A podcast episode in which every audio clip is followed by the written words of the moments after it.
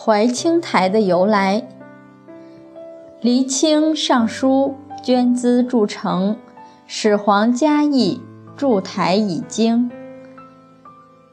秦朝时，巴郡（今重庆市）有一个寡居的妇人，名字叫清。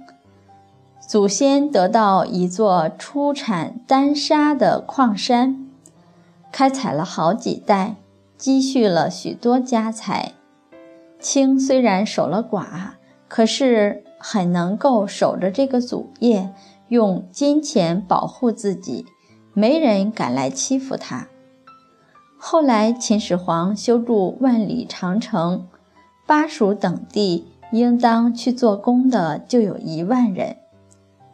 清上书给到秦始皇，说不用官家里的金钱，情愿把他的家财全部拿出来，建筑几百里的边城，这样百姓们不必离开家乡。就可以得到工钱，所以大家个个争先效力。不到几个月，那边城已铸造得很坚固了。